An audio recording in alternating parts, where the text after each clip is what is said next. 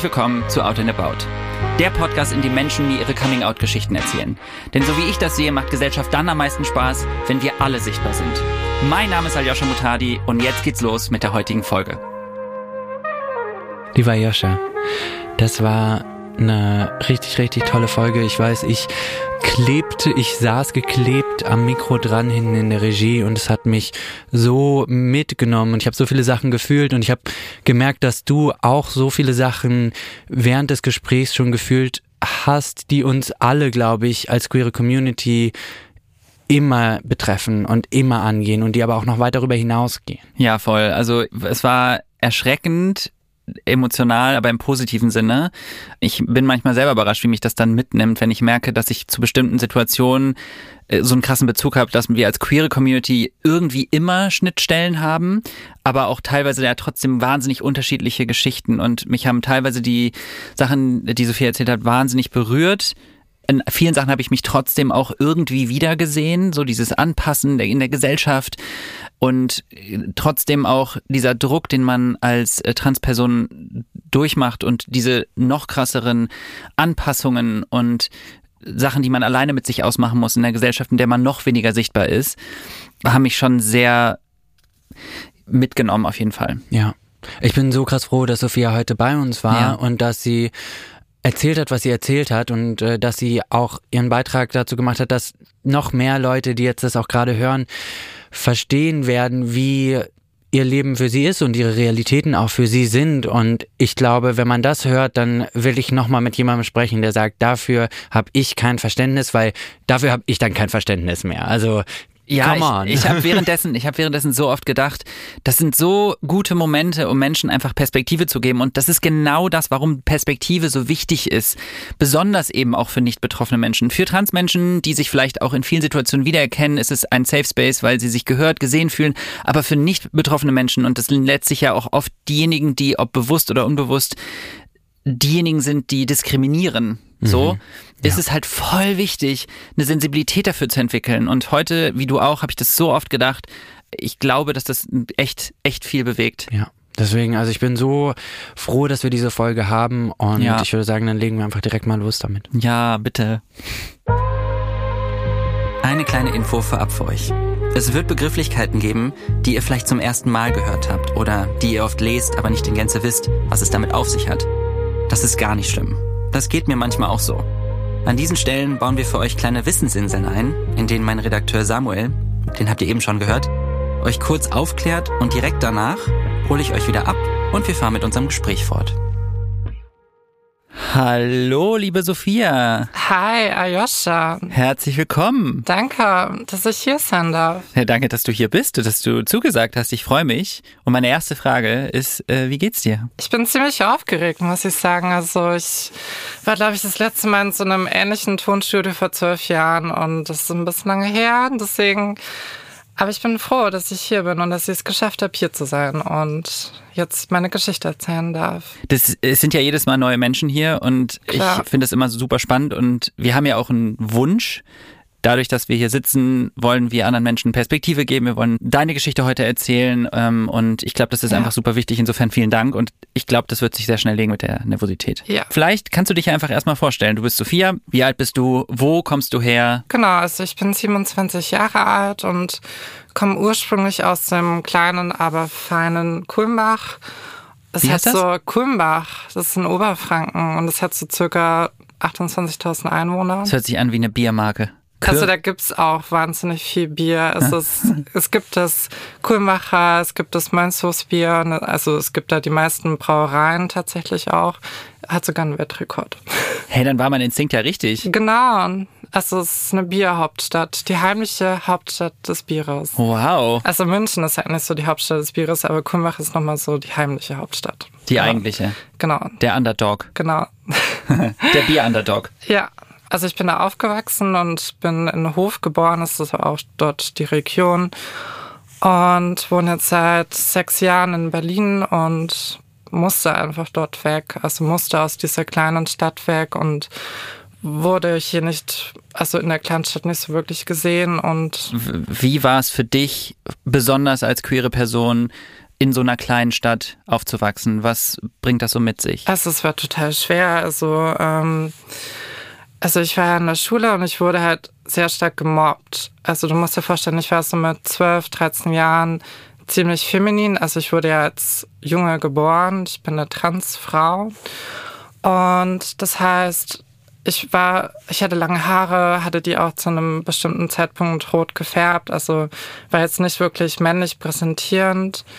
Und das war alles so in der fünften, sechsten Klasse. Und ich mhm. wurde immer schon beschimpft als, oh mein Gott, du bist ja schwul, Schwuchte und die ganzen schlimmen Wörter, die man zu einem jungen Kind ja eigentlich sagen kann. Und das war alles so, bevor ich das überhaupt realisiert habe, wer ich ja bin. Und es war wahnsinnig schwer. Und dann habe ich mich ja auch geoutet mit 14 und habe mich da sehr stark verändert im Endeffekt. Und das heißt, du hast ja. dich erst, also du hast sehr viel Diskriminierung erfahren, genau. weil du sehr feminin warst und dann hast du dich mit 14 als schwul geoutet bei deinen genau. Eltern. Genau. Also hauptsächlich bei meiner Mutter, bei meinem Vater weiß es nicht, weil mein Vater zu der Zeit auch ziemlich abwesend war. Das ist aber jetzt so ein anderes Thema. Okay.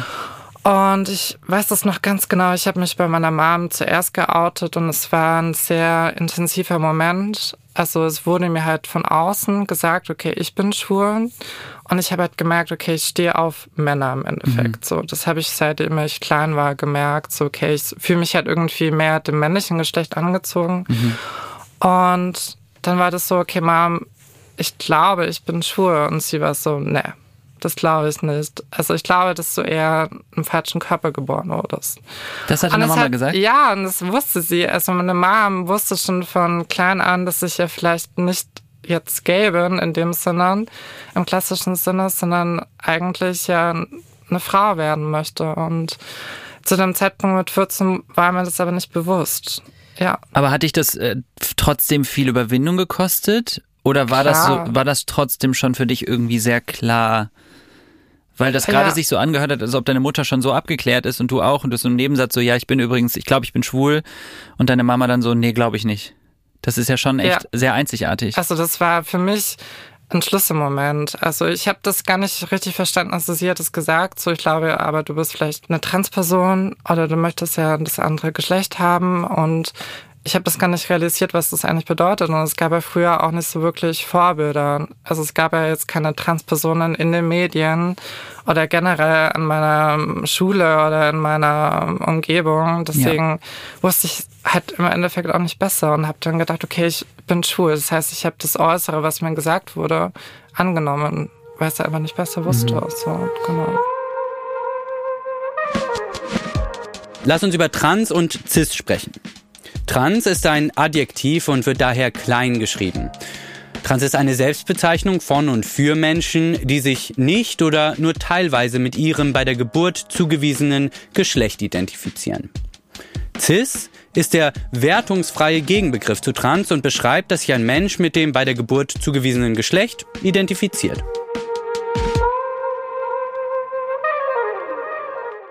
Was hat das denn mit dir gemacht? Also ich versuche mir das gerade vorzustellen. Das ist ja schon so ein, wie du schon selber gesagt hast, so ein Schlüsselmoment und so ein, das ist ja immer was, was Überwindung kostet, ja. in der Regel. Und deine Mutter, also die Reaktion deiner Mutter, was hat das mit dir gemacht damals? Also ich habe mich irgendwie nicht so richtig verstanden gefühlt. Also ich war ein bisschen perplex. Also es ist auch ein bisschen so gewesen, dass sie schon erleichtert war, dass sie das akzeptiert. Und im Endeffekt war das dann eigentlich keine große Veränderung. Also ich habe mich halt nur durch das Mobbing in der Schule sehr stark verändert. Also ich war davor eher feminin und habe mich dann innerhalb von einem Jahr komplett verändert. Also so schnell, dass auch mein Bruder meinte, so ey, was war bei dir eigentlich los so? Also durch das Mobbing habe ich mich dann mehr männlich präsentiert und habe dann von 14 bis 15, 16 eigentlich als schwuler Junge gelebt, habe auch gedatet ganz viel, mhm. habe ein bisschen rebelliert, aber es war halt auch so ein bisschen die Zeit von der Scheidung von meinen Eltern, weißt du, die Trennungszeit, es war eh so eine sehr krasse Umbruchszeit mhm. für mich. Das heißt, es war eh so eine Identitätsfindung und ja. Was bedeutet denn, du hast dich mehr männlich äh, gegeben? Also was für Veränderungen hast du durchgemacht? Ähm, ich habe meine Haare geschnitten und ich habe versucht, coole Klamotten zu tragen. Mhm. Davor hatte ich eher so Unisex-Sachen an, keine Ahnung, Cardigan und mir wurde gesagt, ja, nur Mädchen dürfen Cardigans tragen, was auch völliger Irrsinn ist, so und aber ich habe halt gemerkt, so ich möchte eigentlich zu den Mädchen gehören, aber ich gehöre da auch nicht dazu. Mhm. Und dann habe ich gesagt, okay, ich muss mich anpassen. Also ich muss dem, was andere von mir erwarten. Also ich muss mich quasi anpassen an die anderen und das natürlich ja auch noch in der Pubertät. So, also das ist ja eh so eine Umbruchsphase, wo man sich selbst finden muss und dann quasi dann noch von außen gesagt zu bekommen, boah, Sophia, du bist ein hässliches Mädchen, wurde mir auch gesagt. Also, obwohl ich ja eigentlich männlich präsentierend war und weil man ja gemerkt hat, okay, ich bin jetzt nicht Mann-Mann so. Also die, ich glaube, meine Mitschüler haben das schon gemerkt. Es ist so krass, weil, also wie du schon meintest, es ist ja, man macht ja, das ist eine Phase, in der man eigentlich Kind sein sollte und du eigentlich ganz andere Sorgen hast so. Und stattdessen beschäftigst du dich damit, deine Identität zu unterdrücken und mit den Diskriminierungserfahrungen klarzukommen, während mhm. andere Menschen, die heterosexuell sind und nicht queer, sich darüber gar keine Gedanken machen müssen. Das bedeutet natürlich nicht, dass sie keine Nicht-Diskriminierung auch erfahren können. Ja. Aber bei dir war das ja noch viel tiefgreifender. Wie war das denn dann? Weil im Endeffekt hast du ja immer noch wahrscheinlich in dir drin das Gefühl gehabt, so ganz bin ich nicht so im Reinen mit dem, was ich gesagt habe. Ja. Wann war da quasi so der Schlüsselmoment? Also ich glaube, ich habe so durch das Dating herausgefunden, okay, ich stehe irgendwie auf Männer, aber irgendwie fehlt da noch was. Also ich kann mich noch ganz genau erinnern, dass ich mit einem Typen was hatte und gemerkt habe, so, mh, hm, aber eigentlich möchte ich diese weibliche Rolle einnehmen. Das heißt auch diese Geschlechtsrolle und mhm. habe einfach gemerkt, okay, ich muss irgendwas verändern und ich konnte mir einfach nicht vorstellen, mit 18, 19, damals mit, also 16 habe ich mir das vorgestellt, als Mann zu leben, also einen Bart zu haben und männlich zu leben. Und es war so, es ging einfach nicht in meinen Kopf rein. Und dann habe ich halt Kim Petras geguckt, 180 Grad damals. Yay, also es war so das Einzige, was es halt gab. Und es war so ein Schlüsselmoment. Also da habe ich das gesehen, es gibt jemanden, der das gemacht hat. Also es ist möglich. Also man kann das du ändern. Du bist nicht alleine damit. Genau. Und hm. ja, wow. Also vielen Dank an Kim Petras in dem Moment. Ich bin mir sicher, dass sie zuhört. Ich bin ja. mir sehr sicher, dass Kim Petras zuhört. Hallo, schöne Grüße. Diese Podcast-Folge ist an dich gewidmet. Oh mein Gott. Und ja, und dann dachte ich so, ah, das bin ich. Genau, das bin ich. Und das ist mein Weg. Was aber nicht heißt, dass es dadurch leichter wurde. Also dann war ich ja erstmal am Anfang und wusste, okay, da möchte ich aber hin. Und dann war das halt so der Anfang von dem ganzen Prozess. Aber es ist so krass, weil du hast eine Person gesehen und nur dieses, dieses Sehen hat dir sofort das Gefühl gegeben, okay, das bin ich. Ja. Ich verstehe das jetzt. Und ich ja. glaube, vielleicht ist es für Menschen, die zuhören, jetzt so ein bisschen auch ein gutes Beispiel dafür, warum Sichtbarkeit so wichtig ist, warum wir das brauchen, warum ich auch in meiner Kindheit immer dachte, jedes Magazin, was sich aufgeschlagen hat, jede Werbung, jedes mm. Gespräch geht immer davon aus, dass heterosexuell die Norm ist. Also du hast ja, ne, wenn du Kinder ja. bekommst, dann ist, gehst du erstmal davon aus, das ist heterosexuell, das ist cis.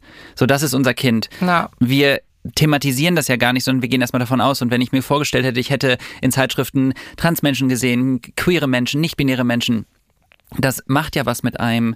Das gibt einem das Gefühl, boah, krass, ich bin nicht alleine damit. So. Und im Zweifel, wie bei dir, öffnet es einem sogar die Augen. Total. Und ich, also ich bin echt dankbar dafür. Und also ich weiß, dass ich als Kind schon die Erinnerung hatte, okay, man hört so Geschichten von, oh mein Gott, da gibt es einen Mann, der sich umoperiert hat lassen zu einer Frau und also diese Geschichten wurden einem schon erzählt, aber es wurde immer so konnotiert, das sei ja was ganz Schlimmes und das macht man ja nicht so. Ja. Und dann gab es halt diese Doku mit Kim Petras und das war wirklich so, okay, es ist möglich. Und sie war ja auch die jüngste weltweit, die das gemacht hat. Das heißt, Wahnsinn. sie hat es ja schon mit 16, glaube ich, die OP gehabt und also rückblickend, ich habe natürlich eine männliche Pubertät durchgemacht. So, also ich war jetzt nie wirklich männlich. Ich hatte auch keinen Bart im Endeffekt. Also ich war ja schon eher androgyn, würde ich sagen. Mhm. Also ich glaube, ich hätte es als Kind schon mehr forcieren müssen. So nach, also man kann es ja nie wirklich ändern, aber ich habe das ja als Kind ja schon total gespürt. Und ich mhm. weiß noch, in der Grundschule ging auch so ein Gerücht rum, okay, Sophia möchte ja ein Junge, äh, Quatsch, also Sophia, der damals der Junge war, möchte ja ein Mädchen werden. Und es war so ein Gerücht und ich hatte wahnsinnig Angst davor, dass Leute das denken mhm. könnten. Mhm.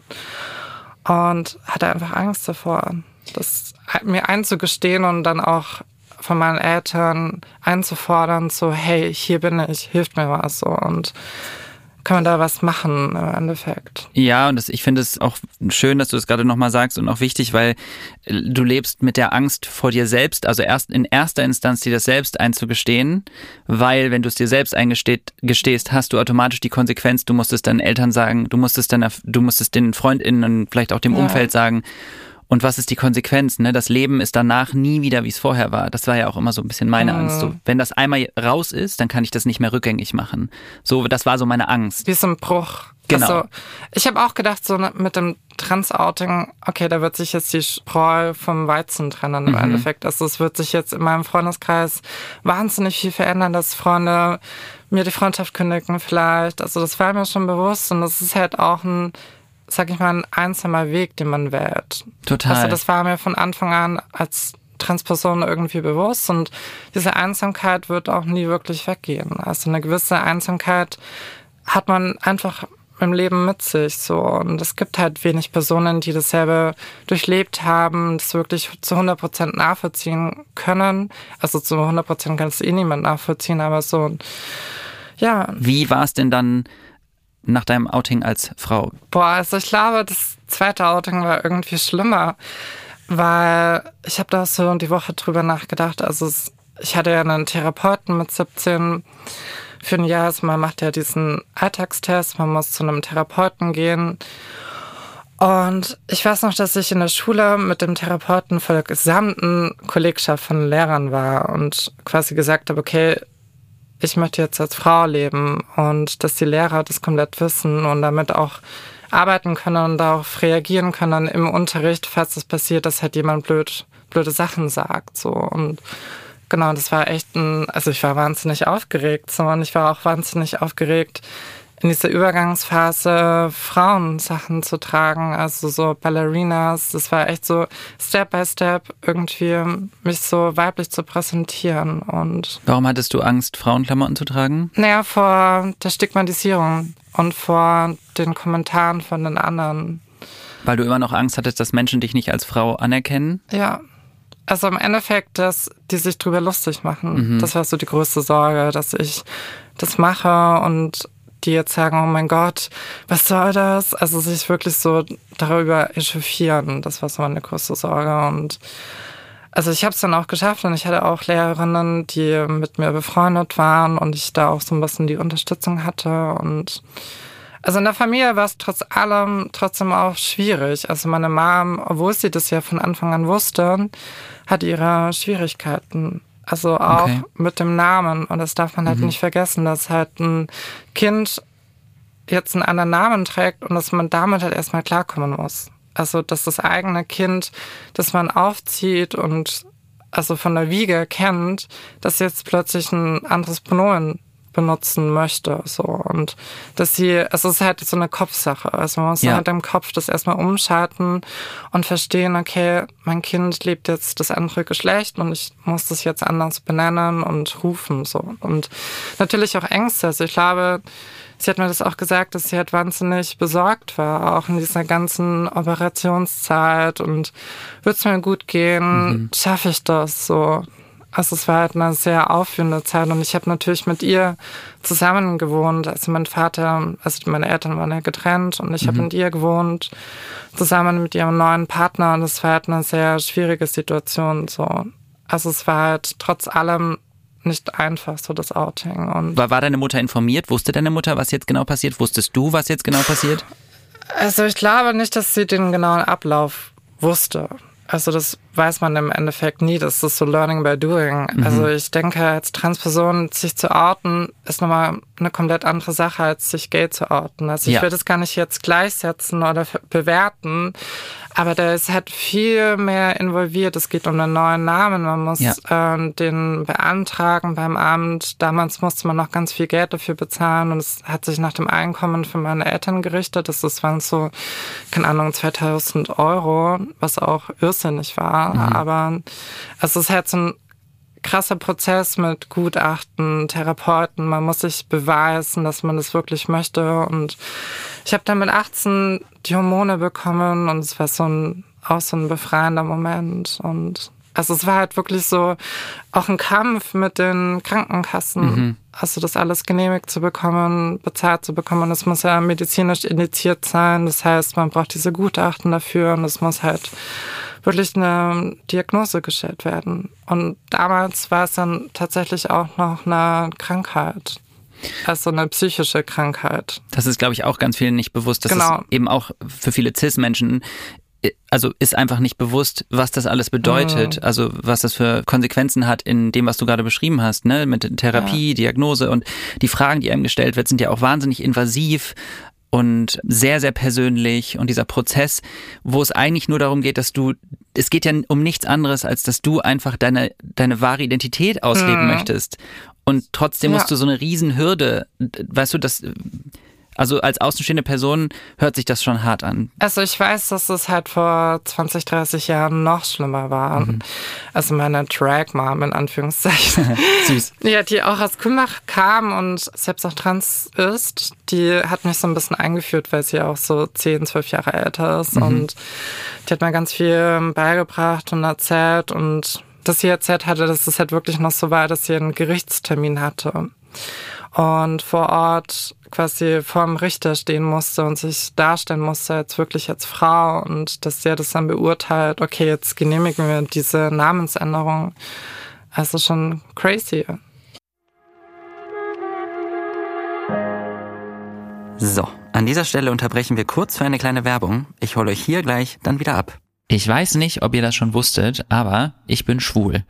Warum rede ich jetzt darüber? Ich erinnere mich an so eine Situation, die ich jetzt aus jetziger Perspektive etwas anders sehe als früher. Und zwar, als ich sechs, sieben Jahre alt war, habe ich mir zu Weihnachten von meinen Eltern eine CD gewünscht. Und das war meine erste CD, die aus meiner Perspektive schon so ein bisschen mein inneres schwules Kind gefreut hat. Mein inneres schwules Kind hat sich das quasi sehr stark gewünscht, ist aber noch nicht hinterfragt, weil ich noch nicht so tief in der Gesellschaft drin war. Und diese CD war die Single-CD Believe von der Sängerin Cher. Jetzt fragt ihr euch sicher, warum hat er jetzt den Podcast unterbrochen, um über Cher zu sprechen? Ja, Moment. Ich habe eine extrem smoothe Überleitung geplant für den heutigen Werbepartner, nämlich die Marke Share. Wird aber mit SH geschrieben, also übersetzt quasi teilen. Denn ich bin ein sehr großer Fan von dieser Marke, weil die Firma sich schon seit sehr langer Zeit aktiv für Hilfeleistungen einsetzt und andere Menschen unterstützt. Und die haben aktuell ein Showergel oder zwei Showergele, die ich richtig gut finde, und zwar einmal Mango Mandel und einmal Grapefruit Zitrone. Und das ist vor allem geil, weil ich Mango sehr doll liebe und Zitrone in quasi jeden Salat mache. Das bedeutet nicht, dass ihr die Share-Produkte jetzt in eure Salate machen sollt. Die sind für den Körper gedacht, ne? Aber die riechen wirklich gut. Und es gibt noch ein festes Duschgel Kokos Share Butter mag ich auch sehr vom Geruch. Und das Gute an den Produkten ist, dass die pH-neutral sind, reinigen und vor allem sanft zur Haut sind, gut aufschäumen und, das wisst ihr natürlich bei mir, ich bewerbe nichts, was nicht vegan ist. Die sind natürlich alle vegan und cruelty-free ohne Mikroplastik. Und das Schöne an den Produkten, und das habe ich am Anfang ja schon mal angesprochen, ist, jedes Pflegeprodukt von Share spendet eine Hygieneleistung an einen Menschen in Bangladesch oder Uganda. Und diese Spende kann zum Beispiel ein Hygienekit sein, in dem Desinfektionsmittel, Seife oder auch Menstruationsprodukte für menstruierende Menschen sind, die sonst während ihrer Periode nicht arbeiten oder zur Schule gehen können. Und außerdem werden die Spenden von Share Schulungen in den Ländern zu Themen wie Verhütung, Familienplanung und so weiter durchgeführt, was ich auch ziemlich cool finde. Und jetzt gibt es für alle HörerInnen dieses Podcasts 10% Rabatt. Ihr müsst einfach nur Aljoscha eingeben. Alle Infos findet ihr wie immer in den Show Notes. Der 10% Rabattcode gilt allerdings nur für die Share-Produkte, nicht für die Sängerin. Also versucht jetzt nicht ein Konzertticket oder so zu kaufen. Da kommt ihr hier nicht weit. Also ich empfehle euch natürlich trotzdem Konzerttickets von Share zu kaufen. Aber äh, ihr wisst, was ich meine. Und jetzt geht's weiter. Und jetzt wird ja das TSG abgesetzt oder wurde schon abgesetzt und es ist schon viel verändert, auf jeden Fall. Auf jeden Fall. Äh, du kannst auch gerne einmal erklären, was das bedeutet, wenn du möchtest. Also TSG, äh, transsexuellen Gesetz, heißt leider noch so. Genau, also wie gesagt, ich musste ja zwei unabhängige Gutachten von Psychotherapeuten, Psychiater einholen, um diese ganzen OPs bezahlt zu bekommen. Und man muss sich da Fragen stellen, die halt wirklich sehr persönlich sind, intim Also ich selbst persönlich habe es nicht erlebt, dass ich über mein Sexualverhalten ausgefragt wurde, aber es gibt viele Transpersonen, die das so erlebt haben. Das ist ja. sehr übergriffig.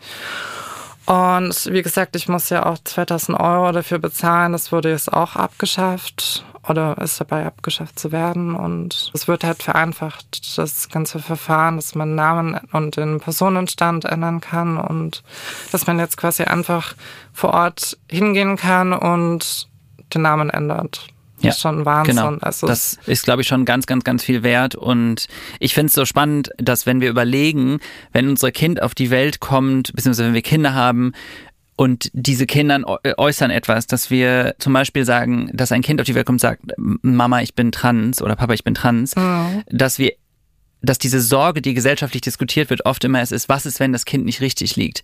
Dass wir also erstmal davon ausgehen, was ist, wenn unser Kind nicht recht hat, anstelle davon auszugehen, unser Kind wird schon richtig fühlen. Dass wir erstmal unserem Kind nicht zutrauen, dass es nicht recht hat.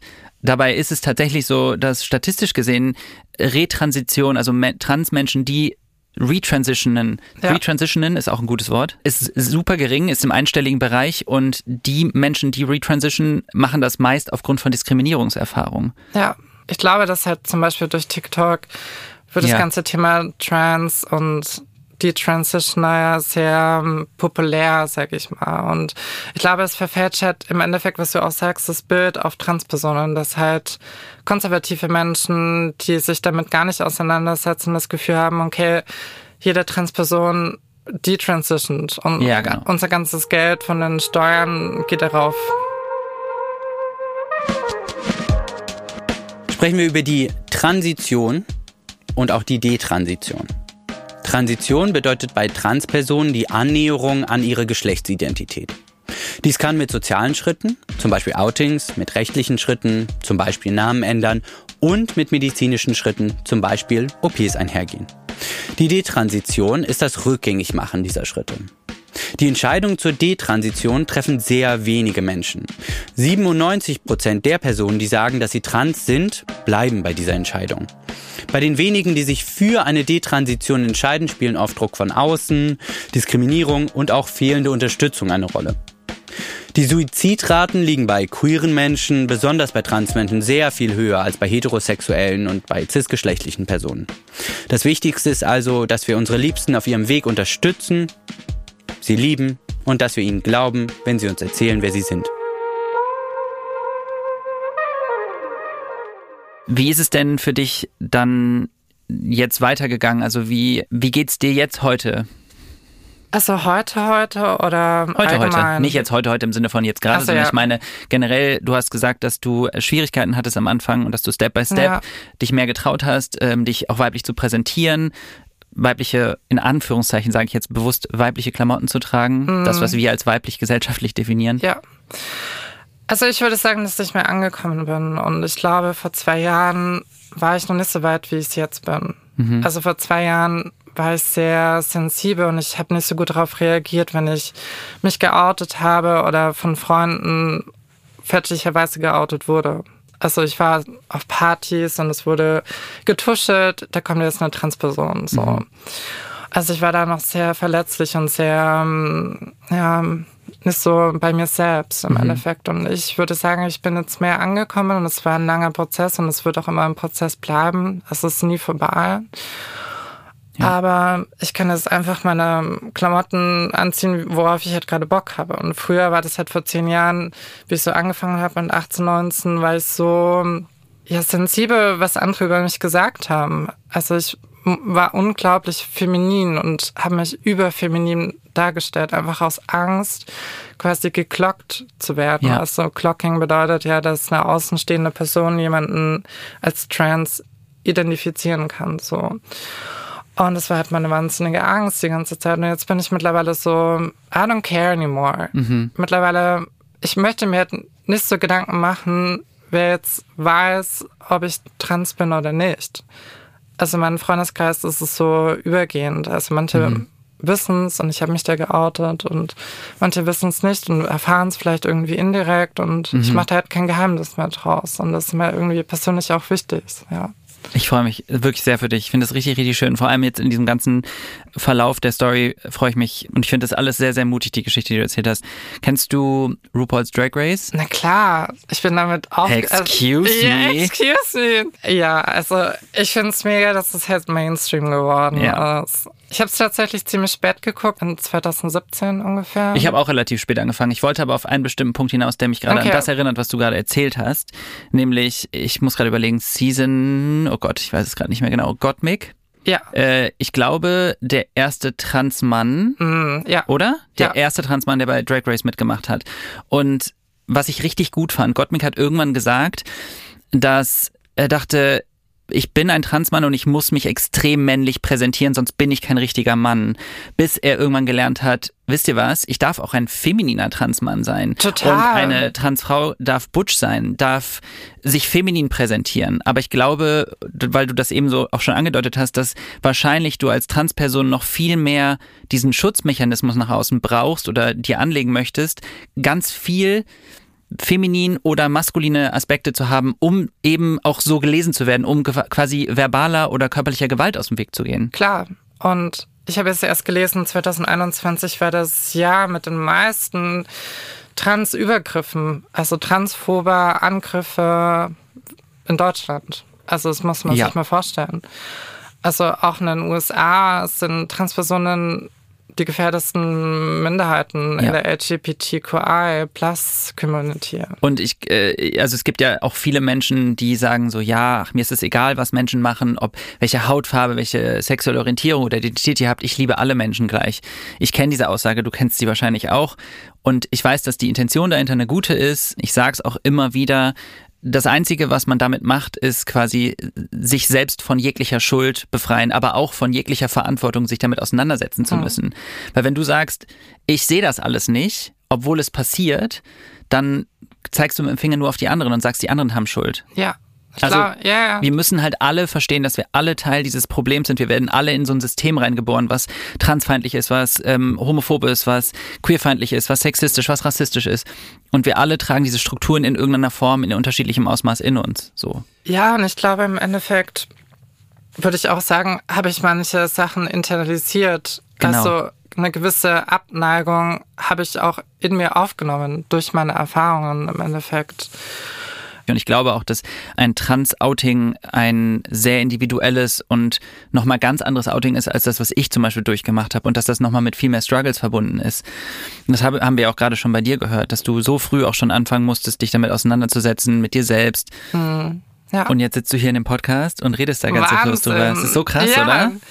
Also manchmal muss man sich auch selbst so auf die Schultern klopfen und sagen Ja. so, oh mein Gott, wie weit hast du es eigentlich geschafft und du bist so stark und ich weiß nicht, auch der ganze Struggle, im Endeffekt ist es ja ein Wachsen und man wächst ja auch daran und es gibt Momente, die sind immer noch schwer für mich aktuell im Leben. Also ich finde auch, Dating ist nicht einfacher, nur weil ich in Berlin wohne. Ja. Also ich habe in Berlin genauso viel transphobe Erlebnisse gehabt, was Dating angeht, wie damals in Kulmbach. So. Was ich auch nicht gedacht hätte. Und es war auch so ein Punkt, was mich halt auch eine Identitätskrise gebracht hat.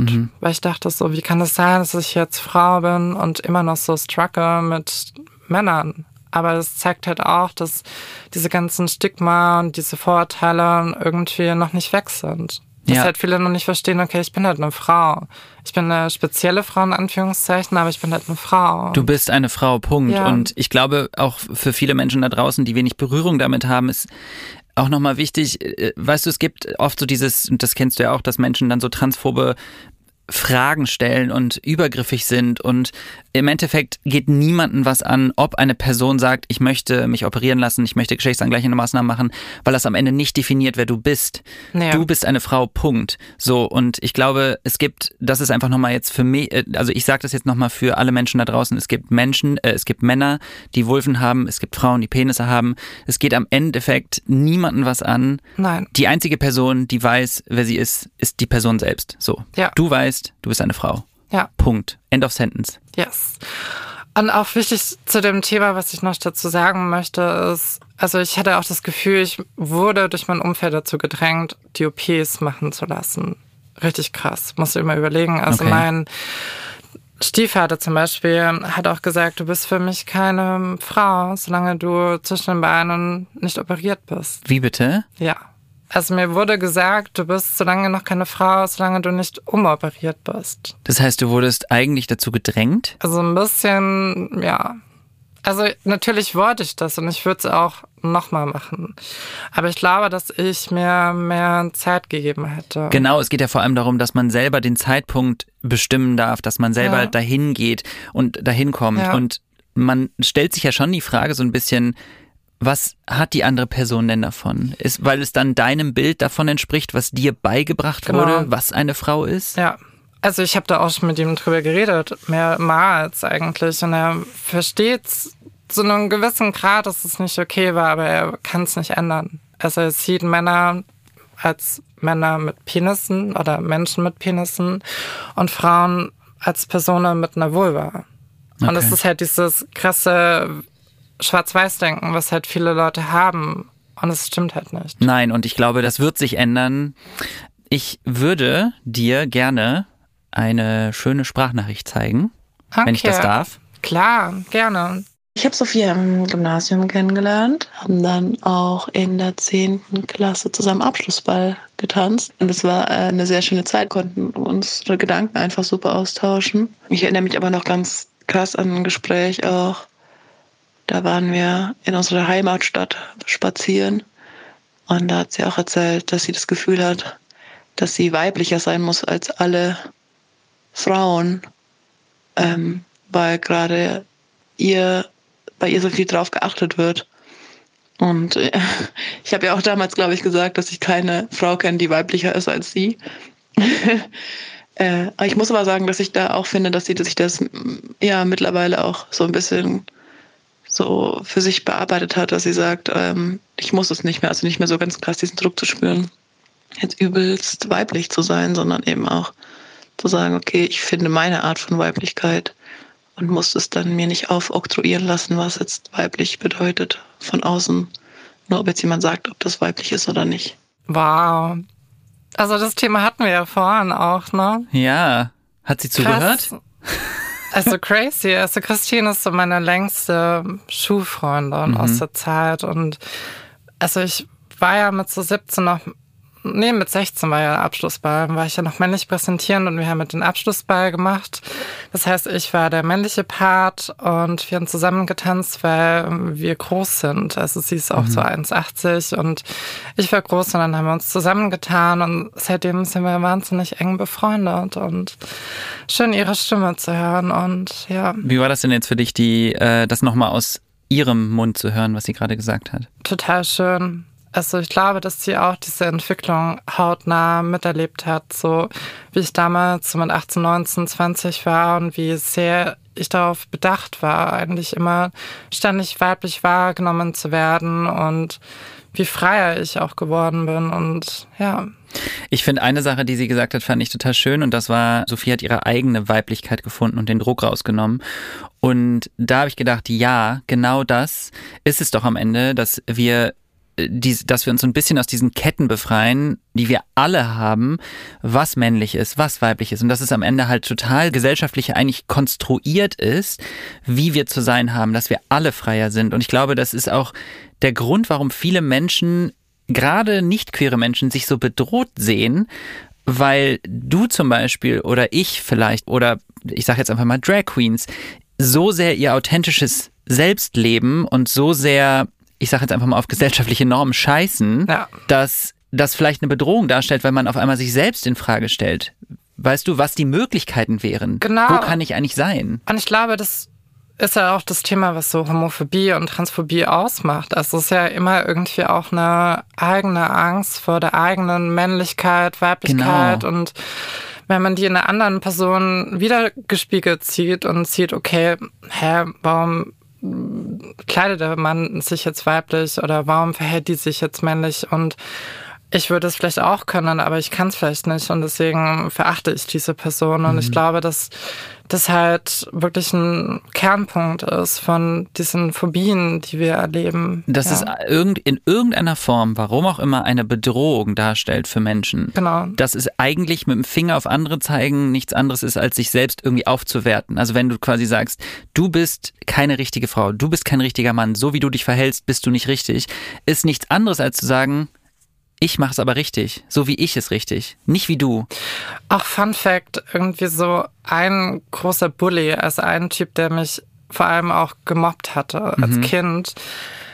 Schätze ich raus, ich habe den später bei Planet Romeo gesehen. Ah. Also, dass er auch selbst gay ist. Planet Romeo, für die, die es nicht wissen, ist genau. eine gay, äh, ich glaube, gay Dating-Plattform. Damals war sie gay. Ich weiß gar nicht, ob es sie immer noch so gibt. Heutzutage ist es ja mehr Grindr. Aber damals war es so Planet Romeo. Es ging halt viel um Sex auch ja. tatsächlich. Und ich habe den dann dort gesehen und es war irgendwie so, okay, ja, also that explains a lot. So. Voll. Ich ja. habe äh, dazu tatsächlich auch eine Geschichte, weil ich weiß noch genau, dass ich in einem Bus auf dem Weg zur Uni war und eine Kommilitonin von mir, die in meiner Gegenwart auch mal gesagt hat, ich sei nicht männlich genug für sie. Also das war sehr verletzend damals für mich.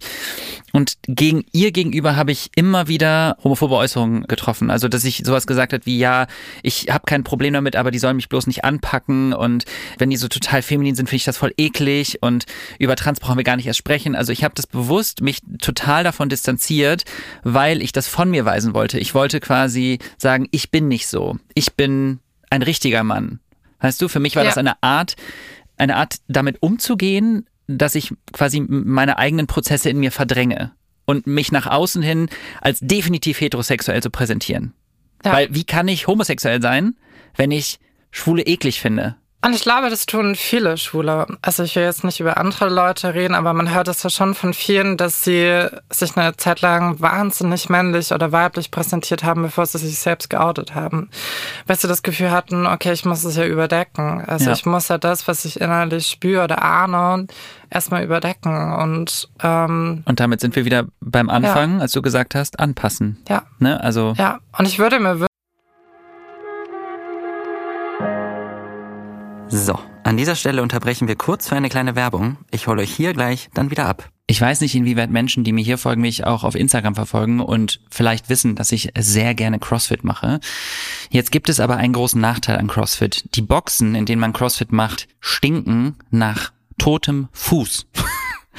Das hat den Nachteil, dass ich letztens vom Sport verabredet war, hatte aber keine Zeit zu duschen, weil ich schon spät dran war. Auch das ist sehr typisch für mich. Und die Person hat mich in den Arm genommen und meinte, oh, du riechst aber würzig nach Fuß. Und dann meinte ich so, ja, das ist, bin gar nicht ich. Ich war gerade in der CrossFit-Box. Und jetzt würdet ihr vielleicht denken, da kommt irgendein schöner Twist. Nein, das musste die Person leider einfach aushalten. Die Anekdote ist, dass ich das nächste Mal, als wir uns gesehen haben, vorher geduscht habe und ich habe ein neues Duschgel ausprobiert, was ich vom Geruch her einfach mega gut fand. Aber ich habe nichts gesagt und ich hatte auch nicht vor, jetzt irgendwie die Person zu überraschen mit dem Duschgelgeruch oder so. Aber ich wollte einfach mal gucken. Und ich habe gesagt, ich komme gerade vom Sport. Das war gelogen. und dann habe ich die Person umarmt und die meinte zu mir so, du riechst richtig gut. Was ist das? Und die dachten, das wäre Parfum. War aber nicht.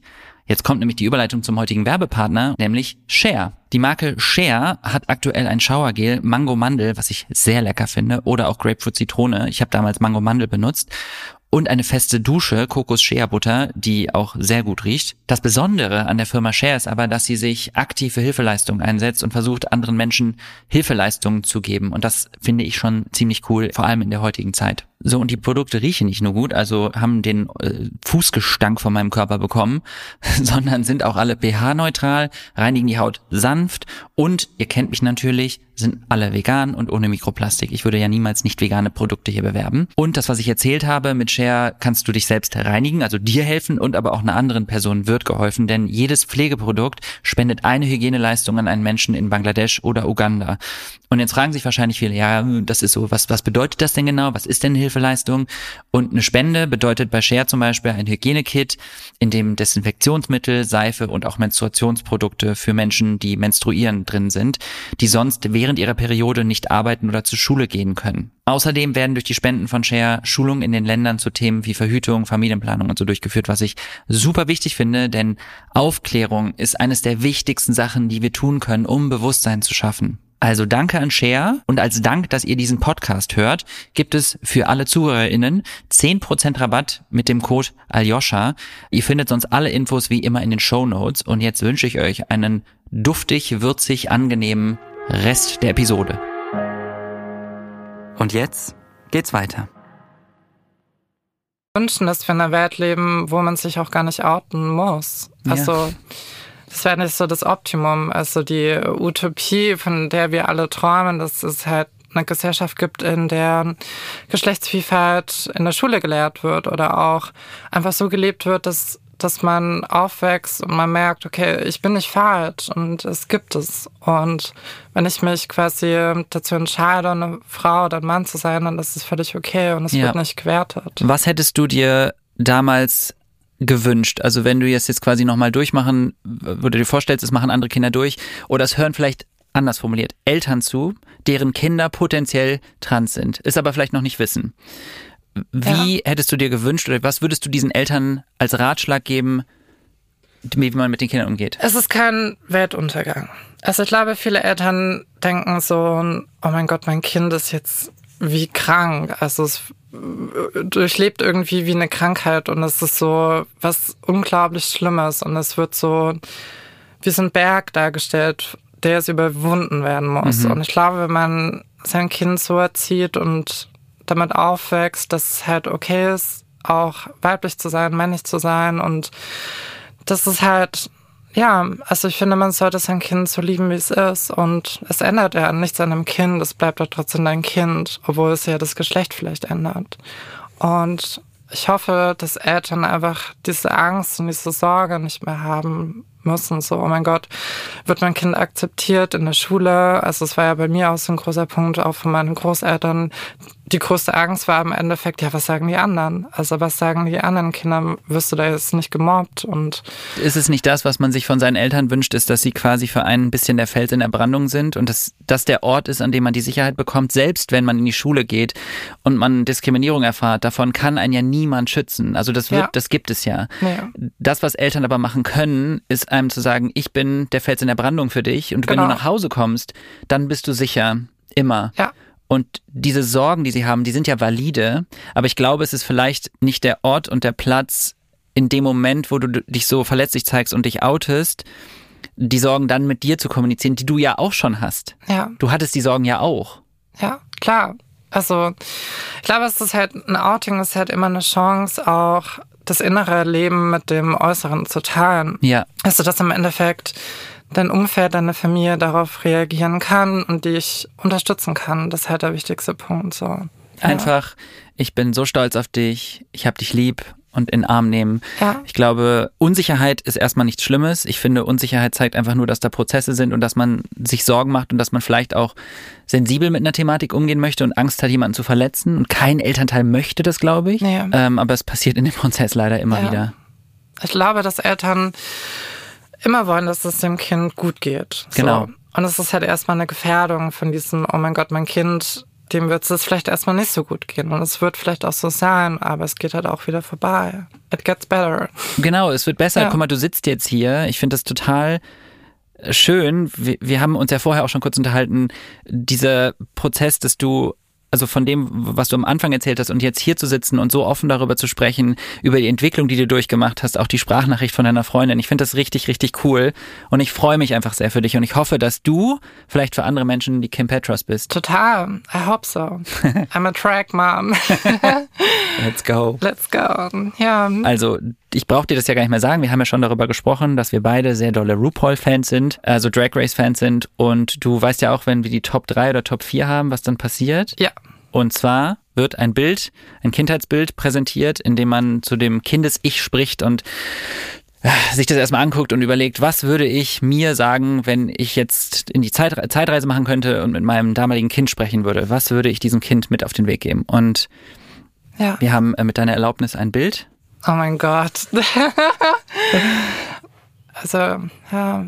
Ja, sehr sweet auf mich. jeden Fall. Ich finde, ein bisschen verunsichert Ja. siehst du schon Ja. aus. Und so einen roten Pulli, auf dem irgendwas drauf ist, den man aber nicht ganz erkennen kann. Und du sitzt im Garten, glaube ich. Auf Genau. irgendeinem Gartenstuhl. Ja, früher in einem Elternhaus, wo ich aufgewachsen bin. Ja. Wow, es ist echt emotional. Also es ist so, ich habe das Bild ja gesehen und ich sehe da auch eine gewisse Traurigkeit und also ich sehe da mich, aber es ist auch ein altes Ich. Also ich bin da jetzt zu vier und ich sehe dort den kleinen Jungen, den ich, der ich mal war und ähm, ja, es berührt. Also ich möchte dir sagen, dass ähm, es wert ist, dafür zu kämpfen und es tut weh und es wird kein leichter Weg sein und es wird einsam und ja, aber es wird auch irgendwann gut sein und deine Familie wird dich akzeptieren und ja, do it. Ja. Danke. Du hast irgendwann heute im Nebensatz einmal kurz was gesagt, was ich äh, sehr, sehr wichtig finde. Und das ist, äh, wir können uns auch zwischendurch mal auf die Schultern klopfen. Und ich finde, gerade du kannst es auf jeden Fall auch machen, was du geschafft hast. Und ich bin dir auf jeden Fall sehr, sehr, sehr dankbar, dass Ja, du das heute gemacht hast. Und ich glaube, viele andere auch.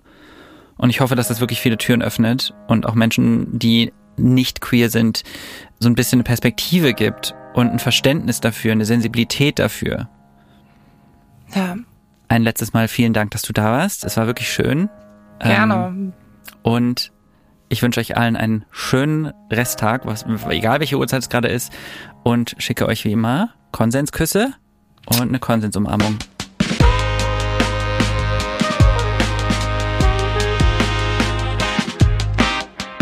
Leute, ihr wisst ja, dieser Podcast kann nur jede Woche rauskommen, wenn er fünf Sterne von euch bekommt, wenn ihr die Glocke aktiviert, wenn ihr quasi alles tut, um uns zu zeigen, dass es euch Spaß macht und dass es euch wichtig ist.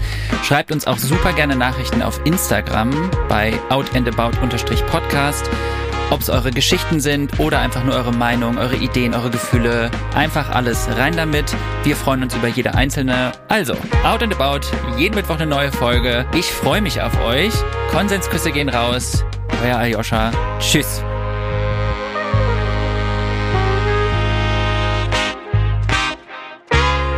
Out and About ist ein Studio Womans Original.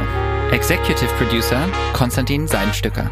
Creative Producerin Inga Wessling. Produktion und Redaktion Samuel Benke und Laura Pohl. Ton und Schnitt Fabian Seidel. Musik Jonas Hafke.